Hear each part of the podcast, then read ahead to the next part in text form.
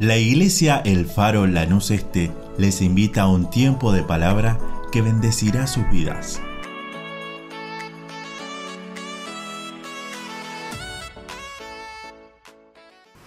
Qué hermoso lo que compartía recién nuestro hermano David cuando hablaba de, de, la lengua.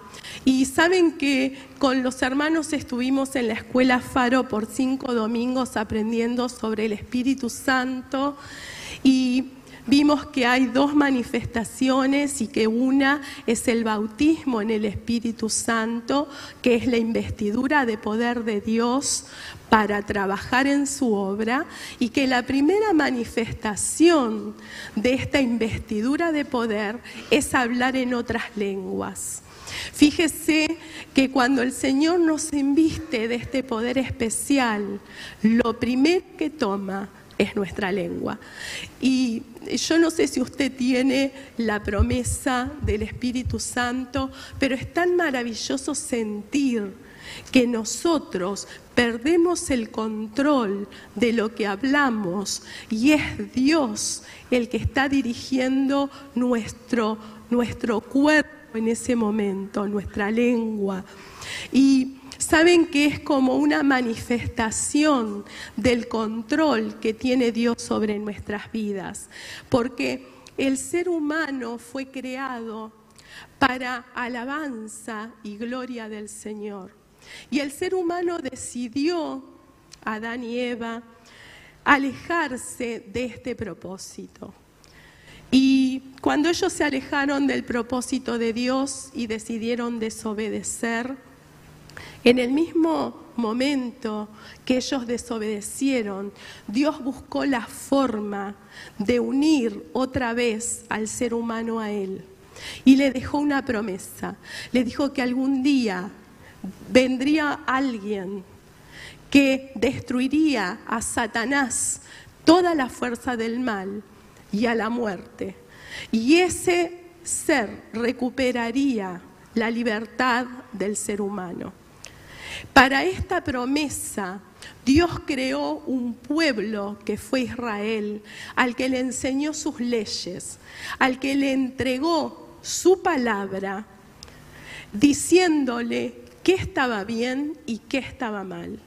Y que Dios debía ser su único Dios que no debían mezclarse con las creencias que tenían los pueblos de alrededor. Pero sabe que este pueblo tampoco entendió. Y yo quiero leer con ustedes en el libro de Jeremías, capítulo 32, a partir del versículo 32. Dios pasan los tiempos y Dios constantemente le habla a su pueblo y lo encarrila y su pueblo varias veces se sale del propósito de Dios. Pero llega un momento que el pueblo de Dios se hace tan idólatra, se separa tanto de la ley de Dios, que Dios decide dispersarlos y manda naciones vecinas para que invadan su tierra, tomen a sus príncipes, a sus hijos, a lo más importante de la sociedad, los disperse en distintas ciudades y este ejército enemigo destruye totalmente la tierra de Jerusalén. Sus muros son quemados, sus puertas son quemadas, su ciudad es tirada abajo y nada queda de esa ciudad que había sido un esplendor en la época de David y Salomón. Y Dios en Jeremías 32, 32, el profeta Jeremías fue uno de los profetas que habló al pueblo en el tiempo en que iban, iba a venir el enemigo a atacarlos. Y le dice, porque los hijos de Israel y los hijos de Judá no han hecho sino lo malo delante de mis ojos, dijo Dios, desde su juventud. Porque los hijos de Israel no han hecho nada más que provocarme a ira con la obra de sus manos, dice Jehová. De tal manera que Para enojo mío y para ira mía me han sido esta ciudad desde el día que la edificaron hasta hoy, para que la haga quitar de mi presencia por toda maldad de los hijos de Israel y de los hijos de Judá, que han hecho para enojarme ellos, sus reyes, sus príncipes, sus sacerdotes, sus profetas y los varones de Judá, los moradores de Jerusalén. Y me volvieron la cerviz y no el rostro. Y cuando les enseñaba desde temprano y sin cesar, no escucharon para recibir corrección.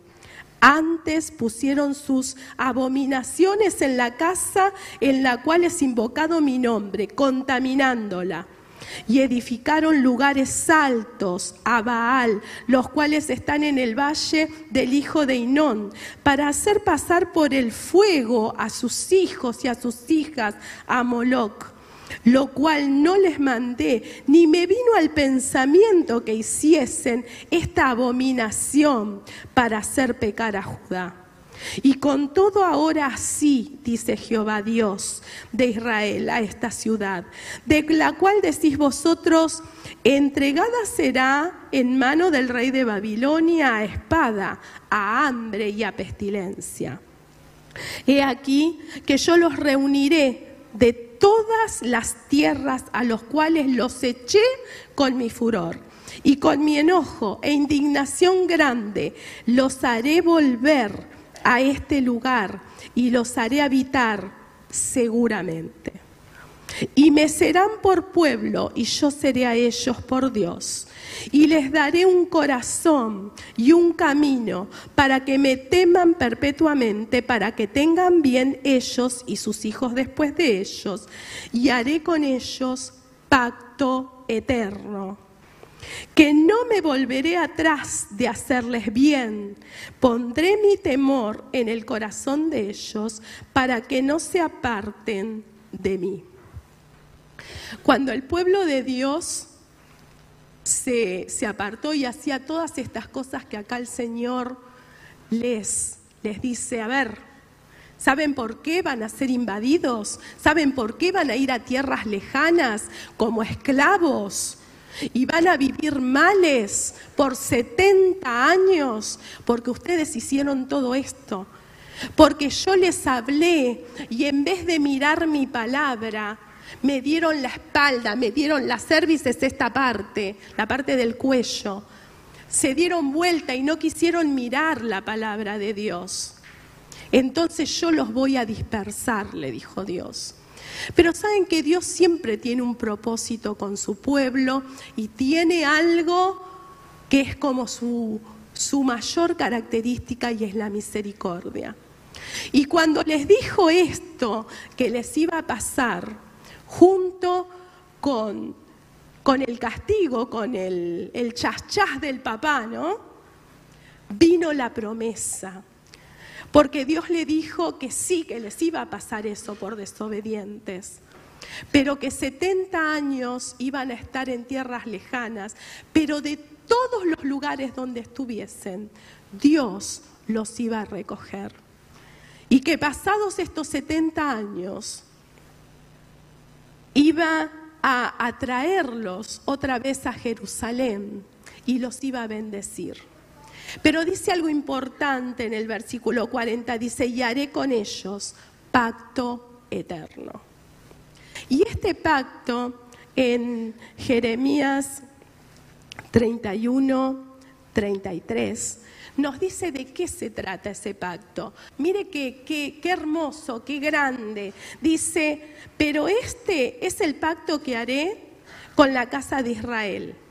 Después de aquellos días, es después, después de los días que iban a ser castigados, esos días en los que iban a sufrir dolor, porque muchos padres iban a ser matados, sus hijos pequeños iban a ser llevados a otra ciudad, como, como Daniel, como eh, Isaías que tuvo que irse a, otras ciudades, ¿sí? Como, eh, como gente importante del pueblo de Dios que fue llevada y tuvo que crecer como por ejemplo, Nehemías, que nació en otro pueblo, en otro reino, con otras leyes, con otra lengua, con otras costumbres. Pero saben que sus padres se encargaron de enseñarle a Nehemías que tenían ese castigo por haberse comportado mal, pero que Dios había dejado una promesa y la promesa era un nuevo pacto. Y el nuevo pacto dice, dice Jehová, daré mi ley en su mente y la escribiré en su corazón.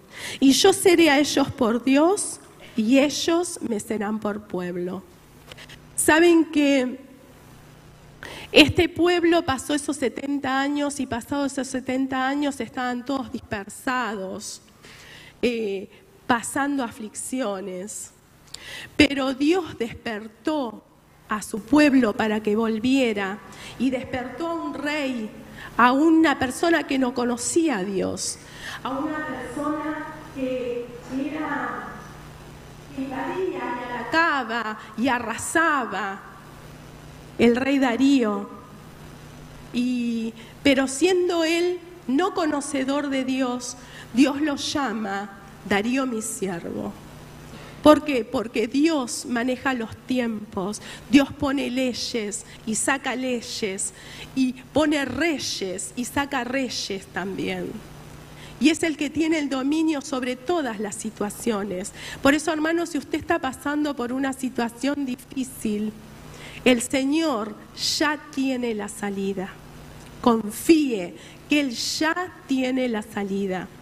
Sabe que a veces nosotros pasamos cosas porque las tenemos que pasar, porque pasando pruebas es la única forma en que crecemos, en que entendemos, en que pasando por ciertas situaciones podemos luego comprender al otro.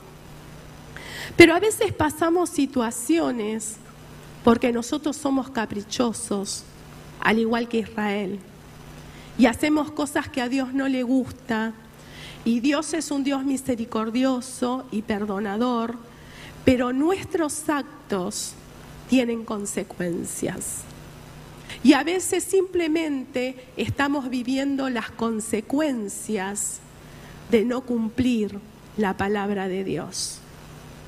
Y esto le pasó a Israel, pero tenía una promesa, que iba a llegar un tiempo que Dios iba a poner su ley en la mente, ya no iba a estar afuera, en la mente y en el corazón.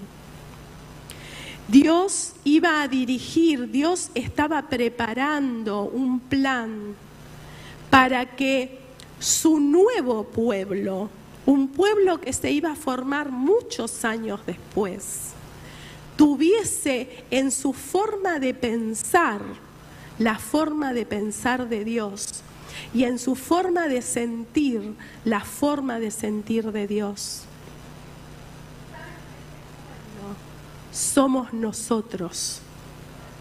Nosotros debemos instruirnos en la palabra y dejarnos transformar por Dios de tal forma que nuestra forma de pensar cambie a la forma de Dios y nuestra forma de sentir cambie a la forma de Dios. Porque este nuevo pacto que prometió Dios fue cumplido. Saben que este pueblo de Israel que estaba tan desordenado, Dios los hace regresar, porque ellos debían tener una nueva identidad. Y eso es lo que el cristiano tiene que tener. Tenemos que tener identidad en Dios. Cuando el mundo vea su vida por lo que usted hace, por cómo camina, por cómo se dirige, como decía recién, por cómo trato a mis empleados, por cómo trato al vecino, por cómo manejo mi dinero, que todo eso hable de que yo tengo identidad en Dios. Soy hijo de Dios.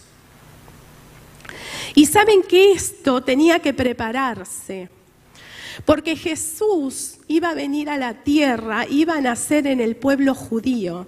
Y este pueblo judío no podía estar tan desordenado, no podía estar todo desparramado, no podía estar sin ley. Entonces Dios eligió, entre otros hombres, a para que deje su lugar de comodidad. Sabe que él era el consejero principal del rey, el copero, dice la Biblia.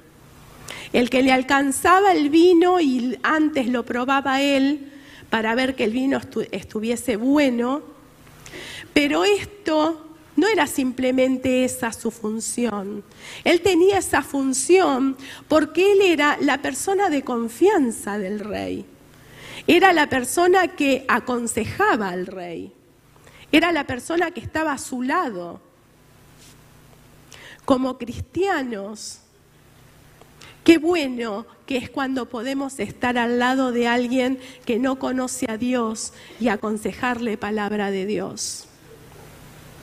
Y saben que Nehemías eh, viene su hermano y le dice, viene de Jerusalén y él dice, ¿cómo están en Jerusalén? ¿Qué pasó? ¿Realmente fue todo destruido? Y el hermano le dice, sí, no quedó piedra sobre piedra, está todo quemado, está todo destruido y los que viven en ese lugar viven en gran mal. Y Nehemías que tenía su lugar de privilegio al lado del rey, se puso triste, lloró, ayunó, hizo una oración diciéndole al Señor que haga algo. Dios, yo sé que vos tenés algo para hacer. Y yo me pongo como instrumento para eso que querés hacer, le dijo Nehemías. Saben que él tranquilamente se podía haber quedado muy cómodo donde estaba, porque no tenía necesidad de nada. Era el amigo del rey. Pero él dejó su posición de comodidad porque sabía que Dios tenía un plan que era mayor y que era más esforzado, pero el resultado iba a ser increíble. Entonces habló con el rey y le dijo que lo dejara volver a su ciudad, a reconstruir su ciudad. Y Nehemías volvió, pero sabe que Nehemías no solamente volvió a reconstruir los muros de Jerusalén, porque ese fue como el trabajo que se vio, lo, físico, lo de afuera, el resultado material. Pero Nehemías se propuso otras cosas. Nehemías se propuso que el pueblo escuchara la palabra de Dios que se instruyera en la palabra de Dios. Que eh, también Nehemías se propuso que el pueblo ponga en práctica esa palabra de Dios que, en la que fue instruido. Y se, se propuso el pueblo se arrepintiera. Ese pueblo que le había dado la espalda a Dios, del cual Dios dijo, cuando los instruí me dieron la espalda, no quisieron saber, miraron para otro lado. Vieron como cuando los retamos a los chicos y mm, ¿a quién le estará hablando? ¿Sí? Cuando Ezequiel era chiquito y yo desde el trabajo lo llamaba por teléfono y por ahí se había mandado alguna macana y yo le decía, Ezequiel, no, no hagas así. De repente él por ahí me hacía tú, tú, tú, tú. ¿Y cuántas veces le hacemos teléfono cortado al Señor? ¿Cuántas veces? Pero Nehemías decidió dejar su posición de comodidad y lograr que su pueblo, del cual iba a venir el Mesías para salvar a todas las naciones, pueda recibir instrucción. Y así lo hizo. Y En el capítulo 8 de Nehemías, vemos que ellos se instruyeron en la palabra de Dios, pero hay un versículo que realmente es eh, como muy aclara un montón de cosas. En Nehemías 8:8 dice que se viene contando, ¿no? Que se reunió todo el pueblo en las plazas y que llamaron al sacerdote que era Esdras, que traiga la ley y que empiece a leerla. Entonces lo pusieron en un lugar alto, le pusieron una especie de púlpito y Esdras empezó a leer. Pero miren lo que dice el versículo 8, y leían el libro de la ley de Dios claramente y ponían sentido de modo que entendiesen la lectura. ¿Saben que no leyeron así nomás? Se instruyeron en la palabra porque querían saber qué les quería decir Dios a ellos. Y entendieron porque todos estamos capacitados para leer la palabra. Y cuando entendieron, dice la Biblia que lloraron, porque se dieron cuenta que no estaban cumpliendo. Y entonces los líderes le dijeron, no lloren, alégrense, porque se dieron cuenta que están mal, es el primer paso. El primer paso para el perdón es el darnos cuenta, porque cuando nos damos cuenta nos podemos arrepentir y ahí Dios que es misericordioso nos perdona. Y luego de instruirse en la palabra dijeron, bueno, pero ahora tenemos que hacer algo. Hoy hablábamos en la escuela Faro, ¿no? Si tuvimos toda esta materia y nada cambió, nada hicimos, nada nos pasó por adentro, no sirvió de nada. ¿Sí? Pero ellos entendieron y decidieron que algo tenía que pasar. Entonces se arrepintieron. Ese es el primer paso. Porque el primer paso es la confesión. En el en Nehemías 9:2 dice que el pueblo confesó. ¿Sí? Esa palabra confesión significa admitir que algo se hizo mal. Es el primer paso. Si usted no admite que está haciendo algo mal, pronto no le va a parecer más mal. El segundo paso fue el arrepentimiento y la palabra que se usa para arrepentimiento es regresar, dar la vuelta, como dar un giro de 180 grados. ¿Sí? Dios estaba hablando y ellos le habían dado la espalda. Pero ahora se estaban arrepintiendo, estaban volviéndose a Dios. Ya no le daban más la espalda estaban prestando atención. Y cuando nos arrepentimos, llega la gracia, el regalo inmerecido de Dios, el perdón que Dios siempre está dispuesto a dar. Y ahí el pueblo obtiene una nueva identidad. Porque así como decía la promesa del pacto, ya no solamente sabían en la teoría esta palabra, sino que sus pensamientos estaban llenos de la palabra de Dios y sus sentimientos también. Y estaban dispuestos a mantenerse en fidelidad. Fidelidad es lealtad, es mantenerse firme en la posición de lo que prometí. Y, Dios siempre se mantiene firmes en sus pactos. Él es verdadero, es fiel. Y este pacto del que nos hablaba Jeremías es la alianza entre Dios y su pueblo. Y Dios siempre, siempre cumplió. Ahora está en nosotros cumplir la otra parte, Como cualquier alianza, como cualquier contrato. Usted cuando firma un contrato de alquiler, el dueño de la casa se compromete a darle la casa y usted se compromete a pagar el alquiler. ¿Sí? Ninguna de las dos partes debería fallar. Pero ¿cuántas veces fallamos en nuestra parte? Pero para terminar,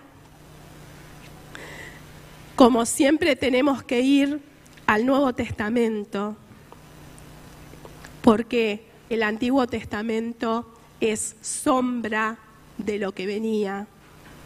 Ese pacto del que habló Jeremías se cumplió. Y el pueblo de Dios fue ordenado, siempre hay quienes más o menos, pero quienes se ponen todas las ganas y de entre el medio del pueblo de Dios, del pueblo fiel, nació Jesucristo. Totalmente hombre y totalmente Dios. Quien tuvo una vida perfecta. Quien nunca, nunca pecó. Y él teniendo esta vida perfecta, la entregó por nosotros, para que nosotros no tengamos que morir. Y en Lucas 22, 20 en la última cena, cuando está el Señor con sus discípulos, estaban así como lo que vamos a celebrar hoy nosotros. Fíjese qué importante lo que vamos a hacer. No es solamente comer el pan y tomar un poco de la copa. Usted está haciendo un pacto. Porque Jesús dijo en la última cena, esta copa es el nuevo pacto en mi sangre que por vosotros se derrama. ¿Saben que esta gracia tan preciosa que nosotros recibimos sin merecerlo, sin hacer nada, sin tener que pagar, recibimos de gracia, al Señor le costó un alto precio. Le costó su vida en la cruz. Y esa sangre derramada es lo que nosotros estamos recordando hoy. Por eso hoy, cuando usted participe de la cena, recuerde este pacto. Cuando usted coma del pan y de la copa, recuerde que le está diciendo al Señor, yo sí, Señor, yo me voy a instruir en tu palabra. Yo voy a obedecerte. Me voy a equivocar, me voy a equivocar, pero voy a obedecerte. Me voy a arrepentir y voy a crecer en vos. Ese es el pacto. De tal forma que su palabra esté en nuestras mentes y en nuestro, en nuestro sentimiento, en nuestro ser.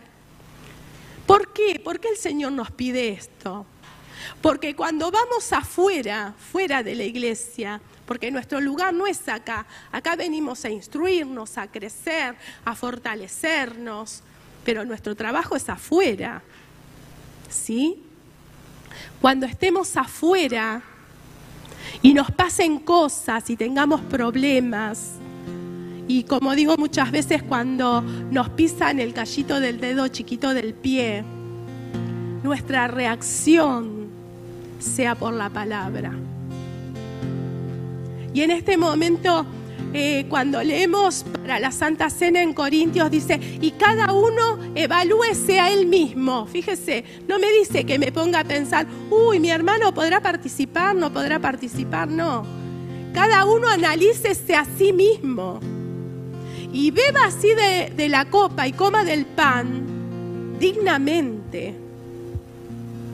Es decir, pensando en el pacto. Yo me estoy dejando moldear por el Señor para tener una influencia allá afuera. Para cuando allá afuera me atacan, me avergüenzan, me tengo problemas, salta el nuevo ser, reacciona según la palabra de Dios, porque hubo una transformación previa. Ese es el nuevo pacto cumplido en Cristo. esta copa es el nuevo pacto en mi sangre, que por vosotros se derrama. Ese pacto que fue prometido allá lejos con Jeremías. Y pondré mi palabra en sus mentes y en sus corazones las voy a escribir, dijo el Señor. ¿Cuánto tenemos de escrito de Dios dentro nuestro? ¿Cuánto pensamos, cuánto razonamos? Nuestra línea de pensamiento, nuestra mentalidad, cuán transformada está por Dios. ¿Pensamos como piensa Dios o pensamos más parecido a lo que piensa el mundo? Hoy tenemos enfrente nuestro el nuevo pacto y el Señor con su misericordia vuelve con este pacto eterno y está en cada uno de nosotros poner nuestra parte, hacer lo que nos toca a nosotros, instruirnos en la palabra, buscar de Dios y obedecerle. En esta hora los invito a ponernos de pie. Sabe que la investidura de poder que nos da el Señor, este bautismo en el Espíritu, es para salir, no es para hablar en lenguas acá adentro.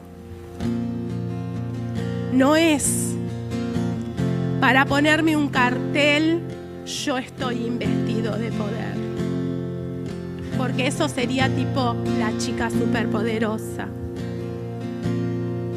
El poder de Dios es el poder que hace que yo pueda menguar, que yo me sepa callar y que tenga que hablar cuando tenga que hablar.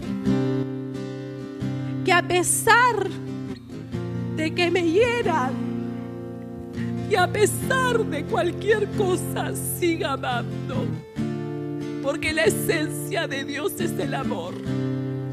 Y este pacto es un pacto de amor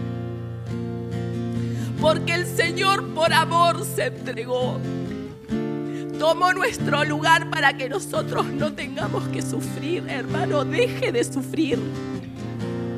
Deje de sufrir. Viva victorioso en Dios. Cumpla su parte del pacto.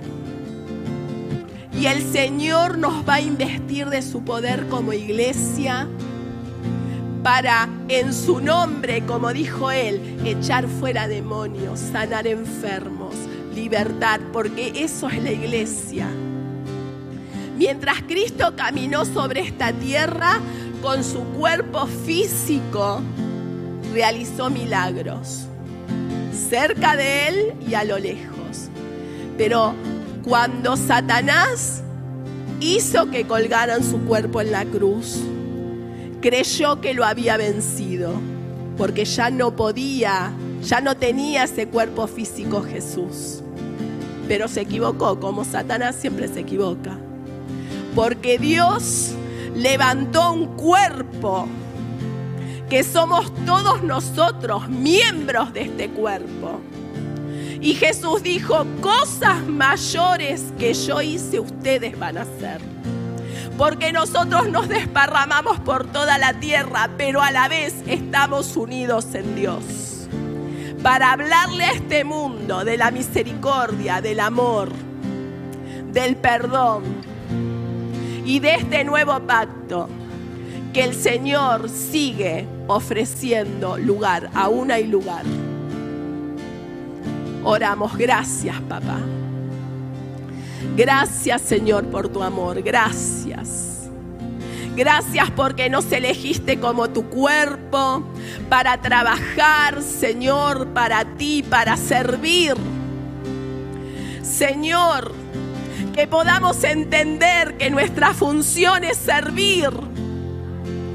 Que podamos dejar nuestros lugares cómodos, nuestras posiciones y podamos fundirnos como iglesia, trabajar juntos, llenos de tu poder para hablarle a este mundo de lo que vos sos, Señor, de lo que hiciste en la cruz, para que muchos te conozcan y sean salvos. Deseamos que esta palabra fortalezca su relación con Dios. Como familia de fe, les invitamos a seguir creciendo juntos. Nos encontramos en Instagram, Facebook y YouTube, El Faro Lanús Este, o por WhatsApp al 11 30 73 50 63. El Faro, una iglesia de fe, acción, reproducción y objetivos.